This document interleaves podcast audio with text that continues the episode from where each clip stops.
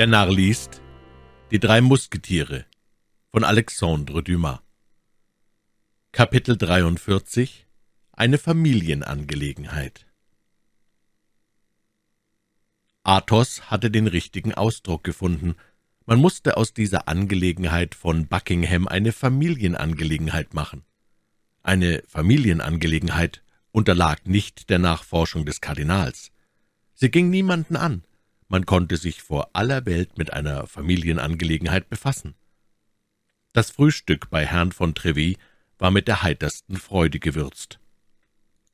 D'Artagnan trug bereits seine Uniform, da er fast gleichen Wuchses mit Aramis war, und da Aramis von dem Buchhändler für sein Gedicht, wie man sich erinnern wird, glänzend honoriert worden war und alles doppelt besaß, so trat er D'Artagnan eine vollständige Äquipierung ab.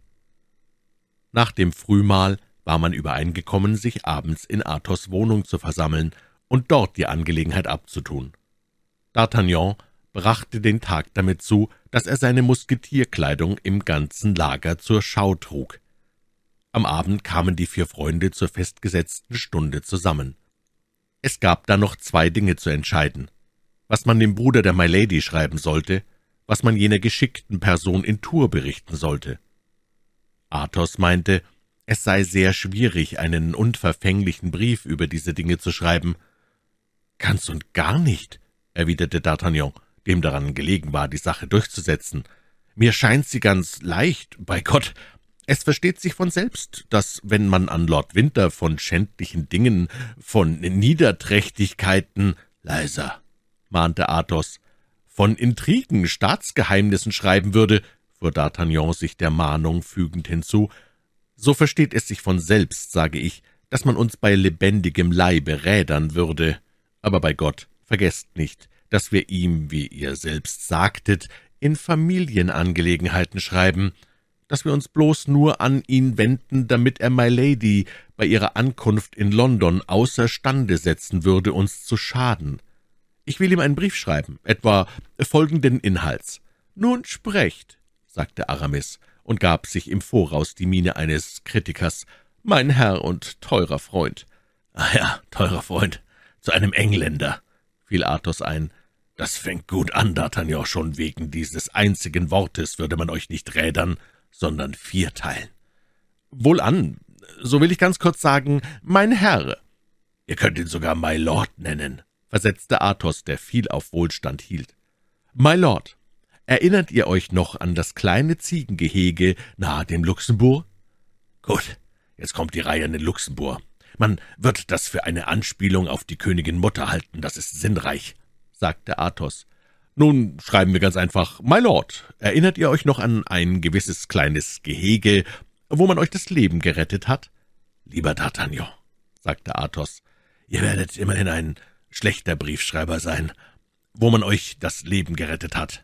Pfui, das ist nicht würdevoll. Einen anständigen Mann erinnert man nicht an solche Dienste. Eine Wohltat vorrücken heißt beleidigen. Ach, mein Lieber, antwortete D'Artagnan, ihr seid unerträglich, und wenn ich unter eurer Zensur schreiben muss, so leiste ich darauf Verzicht. Daran tut ihr wohl. Handhabt Büchse und Deg, lieber Freund, diese Übung versteht ihr recht gut, aber überlasst die Feder Herrn Aramis. Das ist sein Geschäft. »Ja, für wahr«, sagte Porthos. »Überlasst die Feder Aramis, der Thesen in lateinischer Sprache komponiert.« »Nun, wohlan«, erwiderte D'Artagnan. »So verfasst ihr diesen Brief, Aramis, aber beim Himmel, ich sage es euch, gebt wohl Acht, denn ich will euch gleichfalls durchgeißeln.« »Das ist mir ganz recht«, entgegnete Aramis mit dem naiven Selbstvertrauen, das jeder Dichter hegt. »Man sage mir nur die betreffenden Umstände.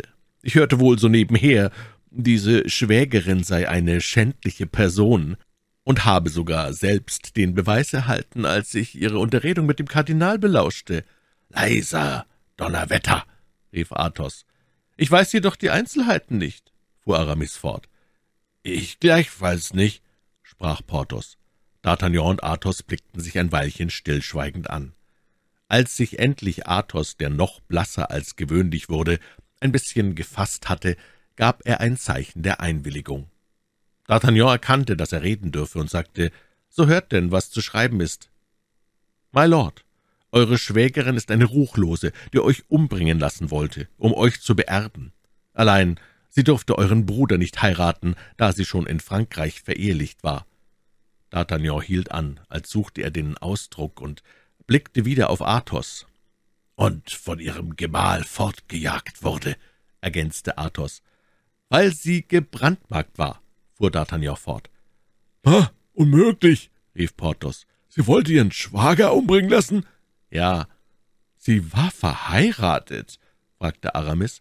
»Ja.« »Und ihr Gemahl bemerkte, dass sie eine Lilie auf ihrer Schulter hatte?« fragte Porthos. »Ja.« Athos hatte dieses dreimalige Ja mit stets dumpferer Betonung ausgesprochen. »Wer hat denn die Lilie gesehen?« Fragte Aramis. »D'Artagnan und ich, oder vielmehr in chronologischer Ordnung ich und D'Artagnan«, erwiderte Athos. »Und der Gemahl dieses schändlichen Geschöpfes lebt noch?« fragte Aramis. »Er lebt noch.« »Ist das gewiss?« »Ich weiß es gewiss.« Es trat ein kurzes Stillschweigen ein, währenddessen jeder seine eigentümlichen Eindrücke im Gemüt hatte. Athos brach das Stillschweigen zuerst und sagte, »Diesmal gab uns D'Artagnan ein vortreffliches Programm, das man vor allem schreiben muss.« »Teufel, ihr habt recht, Athos«, rief Aramis, »der Entwurf ist schwierig. Der Herr Kanzler selbst käme in Verlegenheit, sollte er einen so wichtigen Brief abfassen, obwohl er ein Protokoll sehr gut aufnimmt, aber gleichviel, seid still, ich schreibe.« Aramis ergriff eine Feder, sann einen Augenblick nach, schrieb mit zierlicher Frauenhandschrift acht bis zehn Zeilen und las dann mit weicher Stimme, als hätte er ängstlich jedes Wort erwogen. »My Lord, die Person, die euch diese Zeilen schreibt, hatte einmal die Ehre, in dem kleinen Gehege der Gasse d'Enfant den Degen mit euch zu kreuzen. Da ihr seither wiederholt so gütig gewesen, euch den Freund dieser Person zu nennen, so glaubt sie, euch für diese Freundschaft mit einem guten Rate danken zu müssen. Ihr waret nahe daran, wiederholt das Opfer einer nahen Verwandten zu werden, die ihr für eure Erbin haltet, weil ihr nicht wisset, dass sie schon in Frankreich verheiratet war, ehe sie in England eine Ehe schloss. Doch könntet ihr jetzt das dritte Mal der bedrohlichen Gefahr unterliegen. Eure Verwandte ist von La Rochelle nach England abgesegelt, überwacht ihre Ankunft, denn sie führt Großes, Schreckliches im Sinne. Wollet ihr durchaus wissen, was sie zu tun fähig ist, so leset ihre Vergangenheit auf ihrer linken Schulter. »Nun, das ist vortrefflich«, sprach Athos. »Lieber Aramis, ihr führt die Feder eines Ratssekretärs. Lord Winter wird sich wohl in Acht nehmen, wenn anders der Rat zu ihm gelangt und fiele er in die Hand seiner Eminenz, so brächte uns das keine Gefahr. Da aber der Bediente, der die Bestellung hat, uns glauben machen könnte, er sei in London gewesen, während er nur in Châteauroux verweilte, so wollen wir ihm nur die Hälfte der Summe geben und die andere Hälfte für die Antwort zusagen. Habt ihr den Diamant? fuhr Athos fort. Ich habe etwas Besseres, antwortete D'Artagnan. Ich habe den Betrag dafür. Er warf den Geldsack auf den Tisch. Beim Klange des Goldes erhob Aramis die Augen. Porthos zitterte. Athos blieb regungslos. »Wie viel enthält dieser Sack?« »Siebentausend Livre«, rief Athos. »Dieser kleine, elende Diamant kostet siebentausend Livre?« »Doch scheint es, Porthos, weil sie hier liegen, denn ich glaube nicht, dass unser Freund D'Artagnan etwas von den seinigen beifügte.« »Doch, meine Herren, wir denken ja bei alledem gar nicht an die Königin. Sorgen wir noch ein bisschen für die Gesundheit Ihres lieben Buckingham. Wir sind ihm das wenigstens schuldig.« »Allerdings«, versetzte Athos, »aber das geht Aramis an.« »Nun«, sprach dieser, »was habe ich da zu tun?« »Das ist ganz einfach«, entgegnete Athos. »Ihr schreibt an die geschickte Person in Tours einen zweiten Brief.« Aramis ergriff abermals die Feder, sann ein bisschen nach und schrieb dann die folgenden Zeilen, die er dem Urteil seiner Freunde unterzog.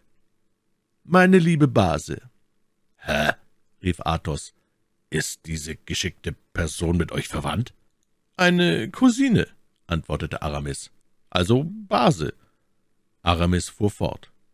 »Meine liebe Base, seine Eminenz, der Kardinal, den Gott zu Frankreichs Wohlfahrt und zum Verderben der Feinde des Landes erhalten wolle, steht im Begriff, den ketzerischen Aufrührern von La Rochelle den Garaus zu machen. Wahrscheinlicherweise kann die Hilfe der englischen Flotte nicht in die Nähe des Platzes gelangen. Fast möchte ich sagen, ich weiß gewiss, dass Herr von Buckingham durch ein großes Ereignis abgehalten wird, abzureisen.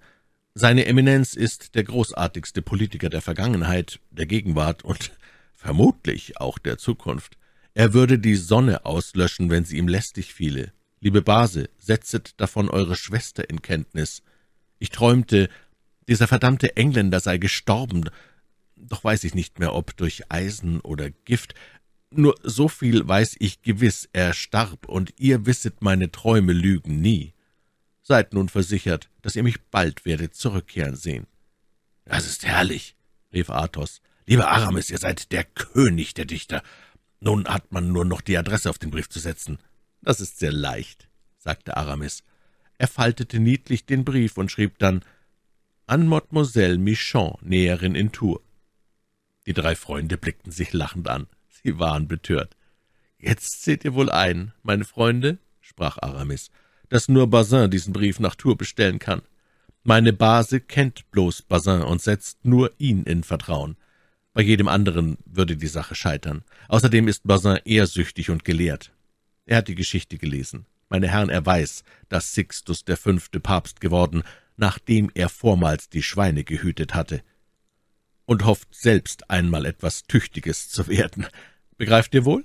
Ein Mensch mit solchen Hoffnungen lässt sich nicht fangen, und wenn er auch ergriffen wird, so erduldet er lieber den Märtyrertod, als er sprechen würde. Ganz wohl, versetzte D'Artagnan. Ich will gern Bassin gelten lassen, wenn ihr mir Planchet gelten lasset.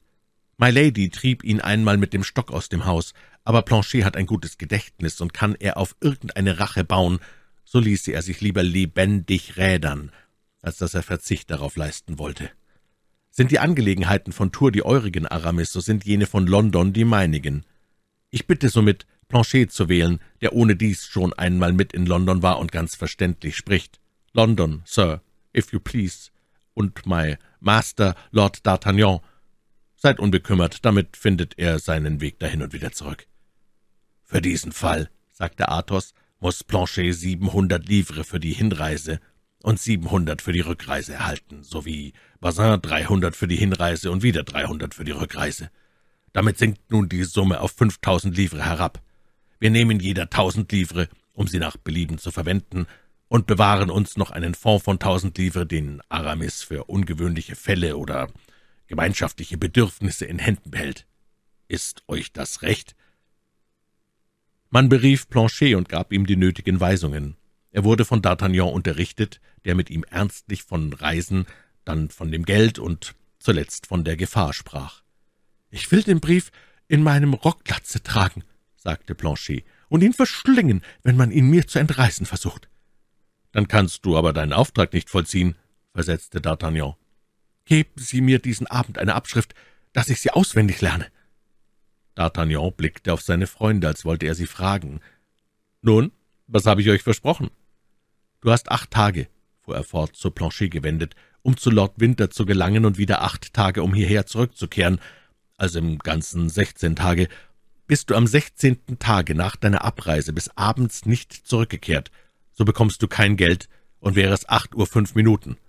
Nun, gnädiger Herr, versetzte Planchet, so kaufen Sie mir eine Uhr. In dem Moment, als Planchet am folgenden Morgen zu Pferde steigen wollte, berief ihn D'Artagnan, der für den Herzog von Buckingham eine gewisse Vorliebe empfand. Höre mich, sobald du Lord Winter den Brief eingehändigt hast und er ihn gelesen hat, so sage ihm ferner, behüten Sie seine Herrlichkeit, den Lord Buckingham, denn man will ihn umbringen. Doch Sie, Planchet, das ist so ernst und so wichtig, dass ich es nicht einmal meinen Freunden anvertrauen wollte, ja nicht einmal für eine Kapitänsstelle zu Papier bringen möchte. Seien Sie ruhig, mein Herr, entgegnete Planchet. Sie sollen sehen, ob man auf mich bauen kann.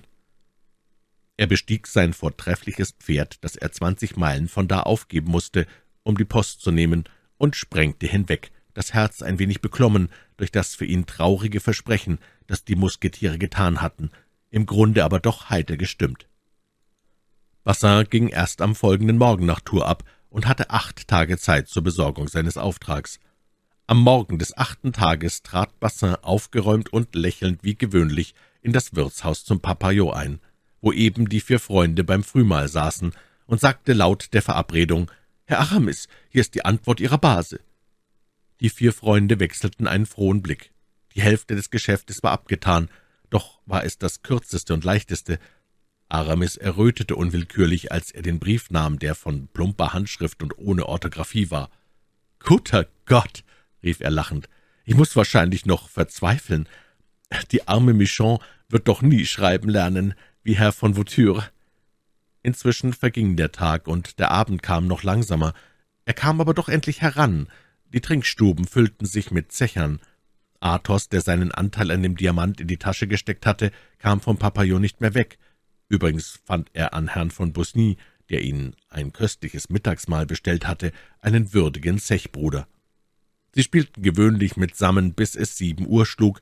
Man hörte die Patrouillen vorüberziehen, welche die Posten verdoppelten. Um halb acht Uhr schlug man zum Rückzug. »Wir sind verloren«, flüsterte D'Artagnan in Athos Ohren. »Ihr wollt sagen, wir haben verloren«, entgegnete Athos gelassen und warf zehn Louisdor auf den Tisch, die er aus seiner Tasche genommen hatte. »Auf, meine Herren«, rief er, »man trommelt den Rückzug, gehen wir zu Bett.« Athos ging vom Papillon weg, und D'Artagnan folgte ihm. Aramis reichte Porthos den Arm und schritt hinter ihnen her. Aramis murmelte Verse, und Porthos zupfte sich von Zeit zu Zeit aus Verzweiflung einige Haare aus dem Schnurrbart. Auf einmal aber zeigte sich in der Dunkelheit ein Schatten, dessen Umrisse D'Artagnan bekannt waren, und eine Stimme rief, »Gnädiger Herr, ich bringe Ihnen Ihren Mantel, denn der heutige Abend ist kühl.« »Planchet«, rief D'Artagnan vor Freude berauscht. »Planchet«, riefen Porthos und Aramis. »Nun ja, Planchet«, sagte Athos. »Was gibt es da zu verwundern? Er hat ja versprochen, um acht Uhr zurückzukommen, und Eben schlägt es acht Uhr. Bravo, Planchet. Du bist ein Bursche, der Wort hält, und trittst du je aus deinem Dienst, so will ich dich aufnehmen. Oh nein, niemals, entgegnete Planchet. Ich werde Herrn D'Artagnan nie verlassen. In diesem Moment fühlte D'Artagnan, dass ihm Planchet ein Briefchen in die Hand schob. D'Artagnan empfand große Lust, Planchet zu umarmen. Allein er fürchtete, dieser Beweis seiner Liebe gegen seinen Lakai auf offener Straße möchte einen Vorübergehenden befremden, und er hielt an sich. »Ich habe das Briefchen«, sprach er zu Athos und den anderen Freunden. »Das ist gut«, versetzte Athos. »Kehren wir heim, um es zu lesen.« Das Briefchen glühte in D'Artagnans Hand. Er wollte seine Schritte verdoppeln, doch Athos fasste ihn bei der Hand, und so musste der junge Mann gleichen Schritt mit seinen Freunden gehen. Endlich gelangte man in das Zelt, zündete eine Lampe an. Während Planchet bei der Tür stehen blieb, damit die vier Freunde nicht überrascht würden, erbrach D'Artagnan mit bebender Hand das Siegel und eröffnete den heiß ersehnten Brief. Er enthielt eine halbe Zeile in echt britischer Schrift und mit lakonischer Kürze. »Thank you. Be easy.« Das heißt, »Ich danke euch. Seid ruhig.« Athos nahm den Brief aus D'Artagnans Händen, hielt ihn zur Lampe hin, brannte ihn an und ließ ihn nicht aus den Augen, bis er in Asche verwandelt war. Dann rief er Planchet und sprach, »Jetzt, mein Lieber, kannst du siebenhundert Livre erlangen. Doch wagtest du nicht viel mit einem Briefchen, wie das hier war. Ich habe nichtsdestoweniger alle möglichen Mittel ersonnen, um es zu bewahren, versetzte Planchet. Erzähl uns nun, sagte D'Artagnan. Oh, das dauert lang, mein Herr. Du hast recht, Planchet. Außerdem hat man den Rückzug geschlagen, und man würde uns bemerken, wollten wir länger als die anderen Licht brennen. Wohlan, sprach D'Artagnan.